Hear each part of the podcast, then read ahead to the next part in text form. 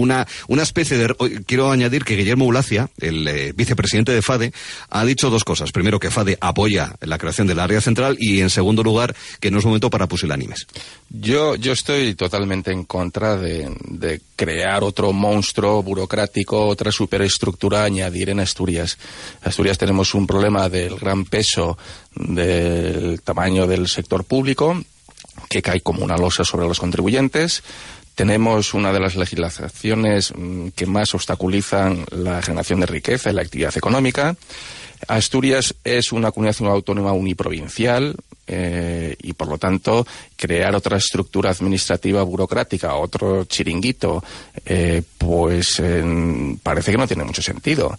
Hay que tener en cuenta que esa área metropolitana que quieren crear de la nada, pues en definitiva abarcaría el 80% de la población de Asturias, ¿no? O sea que para el Principado... Lo, incluiría, en el sentido de que son los claro, del área eh, central o sea que al final llegas a... y, y entonces, ¿para qué está el Principado? Es decir, crear otra superestructura administrativa burocrática para dar servicios al 80% de la provincia y el Principado con qué se queda, con el 20%, a mí me parece algo totalmente innecesario. Yo creo que eh, uno de los grandes problemas de España es la existencia de eh, administraciones que se solapan y que eh, interfieren en el funcionamiento y en la actividad. Y crear otra a mayores, pues no se justifica bajo ningún parámetro. Yo que quieren que fusionar concejos, que los fusionen. Pero yo crear otra estructura adicional eh, que no está sometida a control democrático porque no eh, se van a votar eh, esas personas que lo van a representar, sino que es una manera también, digamos, de sustraer a la ciudadanía la posibilidad de control democrático sobre una estructura administrativa y burocrática que va a tener muchísimo poder. Mm. Y en cuanto a los empresarios, a mí es que me hace mucha gracia. O sea, a mí me hace mucha gracia eh, que los presidentes de las cámaras de comercio de Gijón, Oviedo y Avilés, que son incapaces de fusionarse ellos y de crear una sola eh, cámara de comercio, se dediquen a dar lecciones sobre crear eh, un área metropolitana para el centro de Asturias. O sea, yo creo que sí, que si hay que eh, unificar y centralizar, que empiecen las cámaras de comercio por ponerse ellos de acuerdo y cuando se hayan puesto de acuerdo y fusionado, pues que hablen de lo que tenemos que hacer los demás. Pero yo creo que es que no se justifica bajo ningún criterio. Carmeta, da la sensación de que existe una realidad de conjunción, digamos, del área central, donde vivimos 800.000 personas en Asturias, del millón que somos en el conjunto de la región. El tema es hasta qué punto esto puede ser eficaz o no, pues para temas de movilidad por ejemplo, ordenación urbanística y demás, Carmeta. A ver, yo mm, los argumentos de Javier me parecen tan incontestables que casi casi que está por convencerme, porque yo soy partidaria, yo era partidaria de, del área metropolitana central. Yo no entiendo mucho de esta historia, eso es cierto, pero es una cosa que me interesa y he leído algo, no mucho, sobre estas cosas y parece ser que según los expertos, pues estaría bien tener un área administrativa y política y que sería un espacio, pues es un poco de vida en común, teniendo en cuenta que la gente aquí vive en Gijón, se va a entretener a Siero en Intu y después a lo mejor trabaja en Oviedo, ese tipo de cosas, ¿no? Y que se dice, comentan los expertos, que se coordinaría muchísimo mejor las redes de transporte, la gestión del suelo urbano, los espacios verdes. Eh, probablemente sería mucho más fácil y mucho mejor hacer una publicidad y un reclamo turístico, porque teniendo en cuenta que eso sería casi como una ciudad de 850.000 habitantes, o sea, abarca a unos 800.000 habitantes más o menos. Lo cual daría además derecho a pedir subvenciones europeas, que ese tema no hay que dejarlo. Es que iba, un cortijo para pedir subvenciones, o sea, yo creo que en Asturias tenemos que olvidarnos de la cultura de la subvención, o sea, montar un chiringuito simplemente con la excusa de pedir subvenciones, partiendo del hecho de que las perspectivas demográficas a 20 años ya dan que Asturias va a bajar de los 800.000 habitantes, ni tendremos que eh, ampliar el área metropolitana e incluir a las salas para intentar mantener los, los argumentos que, los defensores también eh, indican. Sí, cierro paréntesis. sí, vale, no, no es el único, efectivamente. Yo a ese y añadir también lo de las lo de las subvenciones europeas. Bueno, yo eh, después yo conozco gente, por ejemplo, que tiene negocios en dos ciudades diferentes diferentes aquí en Asturias y es un follón para eso. O sea, para uno necesitas una cosa, para lo otro la otra o sea, no hay un criterio único. Bueno, yo pienso que podría ser interesante. De todas maneras, que no se preocupe Javier, porque esto, no, tanto si tengo razón como si no la tengo, esto no va a ser, es inviable. O sea, no funcionará, no se va a llevar a cabo. Esto es una zanahoria, un entretenimiento hasta las elecciones para marear la perdiz y perder el tiempo en reuniones, en papeleos, en discusiones, en proyectos, porque como no hay nada más que hacer por y en dietas, exactamente, y en comisiones donde cobran unas dietas, porque como no hay nada más que hacer por Asturias, porque está todo hecho, porque es esto inviable? Lo voy a decir que, aunque yo soy partidaria ¿eh? de eso. Bueno, claro, siempre y cuando efectivamente eso no supusiera más, más burocracia, sino que se aprovechara parte de los que tenemos. ¿Por qué? Bueno, pues porque para hacer eso, lo primero de todo, eh, se necesitaría más flexibilidad, más cooperación amplitud de miras, generosidad y que la gente supiera renunciar. Pero si aquí se están matando ya por la cuota que vayan a tener en, esa, en, eso, imagínate, claro, imagínate decirles, porque claro, eso supondría entonces adelgazar los ayuntamientos, supongo yo, porque déjame que le Déjame que le pregunte al más excéntrico, digo excéntrico Tino, no, no porque lo seas, sino porque como no estás ahora mismo en el centro... Un punto rarito siempre tú. No, no, pero digo excéntrico porque no, estás en el centro ahora. Cera, que un punto raro siempre tú. Bueno, sí, eso sí que es verdad, pero no es cuestión de contar cosas privadas. Eso lo dejamos para después de las ocho. A ver, ¿tú cómo lo ves, Tino? Como excéntrico. Bueno, vamos a ver. Eh, mi querido amigo Arturo, ¿recuerdas aquellos tiempos de Ciudad Astur? Hombre, qué bonito, qué tiempo, sí señor, claro. Hace 15 años solo, en realidad. Era esto. Sí, sí, era esto, que decir esto no, en realidad no es nada nuevo. Es un asunto recurrente. Y yo, como Marieta, si tuviéramos una clase, una clase política con, tan, con tal vocación de servicio al ciudadano, que fuera capaz de dejar pelos en la gatera con tal de construir una estructura que aligerara los costes, facilitara la movilidad y que además sirviera para una estructuración más eficaz del centro de Asturias, donde viven ese 80% de los ciudadanos, a mí me, parecería fantástico. Yo recuerdo que vivía en Gijón, trabajaba en Oviedo y al salir de trabajar iba a buscar a mi hija que jugaba baloncesto en Avilés. O sea, parecía el alza. Yo, era Oviedo, Gijón, Gijón, Oviedo, Avilés, estaba loco, perdido. Hasta que me decidí marchar a Oviedo. Pusiste una tienda de campaña en Serín. Dicho esto, a mí me parece muy bien lo de las salas. Si se ponen de acuerdo, si son capaces. Que no lo van a ser, Marieta, estoy contigo. Mm, Oye, ¿y de las salas qué, no? Que claro, claro, yo como excéntrico, como excéntrico de las salas, eh, hablamos de la movilidad del occidente de Asturias, hablamos de la conectividad en el occidente de Asturias.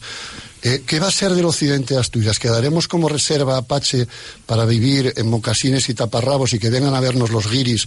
A ah, mira qué bien hacen navajas. Bueno, te digo una cosa, cómo pescan el, el occidente es el lejano oeste. Bueno, ¿aquí de qué estamos hablando? Aquí de qué, qué broma es esta. ¿Qué broma es esta? O sea, que es un coincidir los tres en que es un entretenimiento en realidad. Hombre, lastra es mucho lastre. Bueno, aparte de mucho que lastre. aparte de que es un entretenimiento. Fernando, no Adriana. Fernando, no Adriana, quieres decir. Bueno. No, Fernando, es mucho lastra y mucho lastre. Sí. Esposa y madre a la vez. Y no está loco. Ah, sí, exactamente. No, que digo que además de que es un entretenimiento, todos sabemos que eso además es inviable. Si es que hay unas, aunque llegaran a un acuerdo, e hipotéticamente, que sería el milagro, bueno, esto sería ya para ponernos a donde, pero si estamos a, unas elecciones, o sea que esto mm. es pan para hoy, hambre para mañana. O sea, lo que te digo es una zanahoria, un entretenimiento. Y a ver qué alcalde de una gran ciudad pierde autonomía. Exactamente, ni concejales, ni a ver qué, ni a ver qué partido renuncia a perder un, dos o tres concejales. Vaya, vaya. Hay que tener una cabeza mucho más limpia y mucho menos y ser mucho menos siglista. Mm para llegar a proyectos de esta naturaleza. y lamentablemente nuestra clase política mm. yo creo que estos es excesivamente siglista. Vamos a ser buenos y dejarlo ahí. Venga, Javier. nominalmente queda muy bonito. ¿eh? Vamos a crear una área metropolitana, vamos a ser todos más felices, vamos a comer perdices, esto va a ser una maravilla, las soluciones de movilidad, pero vamos a ver, es que mm, no sé muy bien qué va a aportar este área metropolitana. La movilidad, pues si tu hija va a entrenar en Avilés, tú trabajas en Oviedo y vives en Gijón, vas a tener que seguir viajando igual, por la Y. O sea, mm, en la creación de esta área metropolitana mm, no va a votarte del don de la ubicuidad. ¿eh? O sea que al final, a día de hoy, esa ciudad central existe de facto, existe de facto y funciona. O sea, no es necesario. Eh, y si hay problemas, eh, los, los, problemas que existen eh, logísticos en el área central no se van a solucionar por la creación de un área metropolitana. Quien tiene las competencias es el Principado, que las ejecute y que asuma la responsabilidad de sus decisiones y no se escude en los localismos para no tomar decisiones, porque es muy cómodo eh, a ver dónde decidimos, de dónde ponemos la estación del AVE o dónde la dejamos de poner y querer lavarse las manos, pues porque electoralmente los votos que ganas en un lado los vas a perder en otro. o sea, lo que tiene que hacer el Principado es realmente desarrollar sus competencias y ejecutarlas mm. porque tiene la capacidad para hacerlo. Delegarlas en una estructura burocrática parasitaria adicional, yo no creo que vaya a solucionar nada. Veo que hay argumentos a favor y en contra, pero sobre todo una coincidencia, que no va a salir adelante por eh, diferentes razones. Bueno, oye, que nos quedan nada, 10 minutos para llegar a las 8 de la tarde y hay un tema, hoy ha salido la encuesta de población activa, mercado laboral y por no embarullar, porque los números en radio siempre resultan complicados, uno, hay 9.000 parados menos que hace un año, pero que es el dato que me parece más interesante, Carmeta,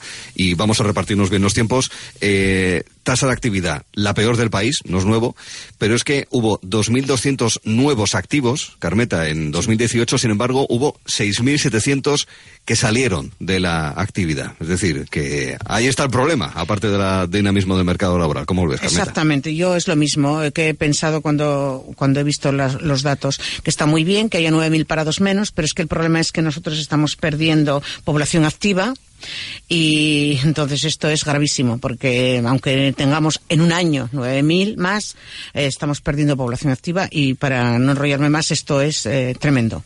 Mm, esto es tremendo. población activa que es o gente que se jubila, prejubila, Exactamente. o gente que se ha ido. o que se va. O, que, se, va, que hay mucha gente que se va, que es peor todavía, porque la que se, la que se jubila o presejubila se queda aquí con su dinero, pero la gente que se va, esa gente que no va a volver y que va a crear riqueza en otro sitio. Y hay mucha gente que se ha ido.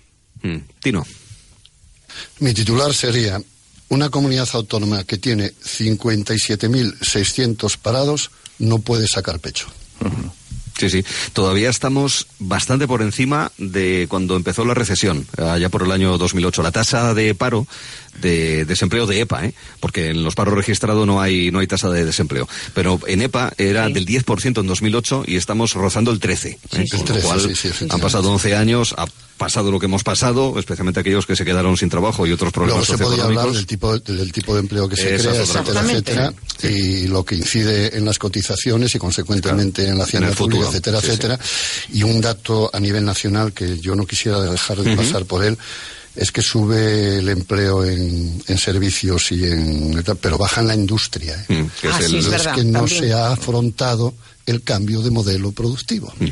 Y Javier. Bueno eh, el dato, pues sí, así dicho, es positivo, eh, como todos decimos, pero sin embargo, detrás, eh, a nada que uno rasca, ve el, gran problema que tenemos. O sea, a día de hoy tenemos un paro del trece y medio, es más del doble que tiene la Unión Europea y más del triple que hay en Estados Unidos.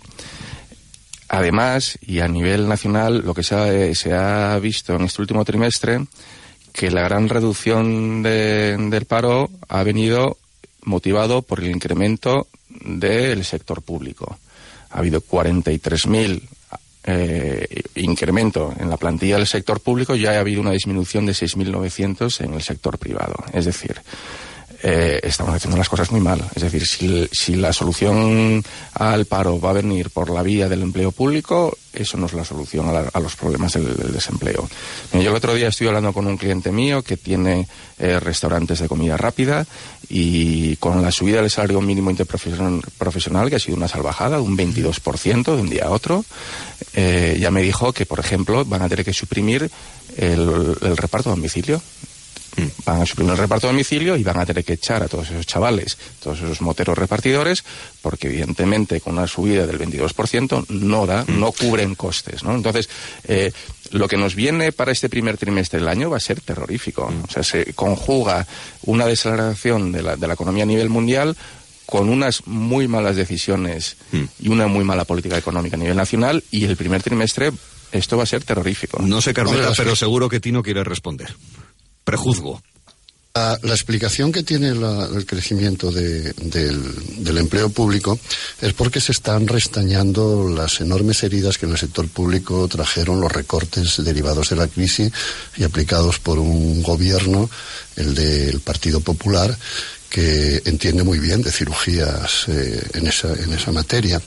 Y por otro lado, eh, lo que sí me gustaría eh, comentar respecto al salario mínimo interprofesional no es tanto cuánto ha subido, sino eh, recordar que este país creció a partir del compromiso que la representación de los trabajadores tuvo con la moderación salarial. Eh, a mí me gustaría, me gustaría que eso se reconociese en primer lugar porque es un hecho constatable y objetivo.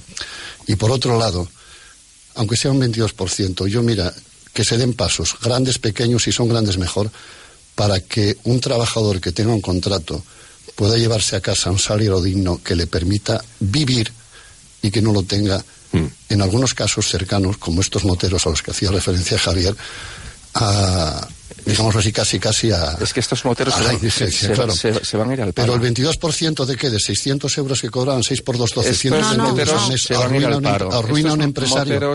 Arruina un empresario 120 euros al mes. Estos moteros estaban Mejor tiene que hacerse mirar qué tipo de negocio tiene. ¿eh? Un segundo, Tino, sí. Y, breve, sí, hablar de otra cosa antes. Eh, estos moteros tenían un trabajo, un empleo, por el cual cobraban un salario bajo, evidentemente, porque su productividad... Precario, sí, es cierto, es cierto. Eh, bueno, evidentemente habrá que preguntarles por qué han tenido que acabar subiendo una moto repartiendo eh, pizzas o hamburguesas. Probablemente. Eh, y qué hicieron con su vida para acabar en un trabajo de tan poca productividad.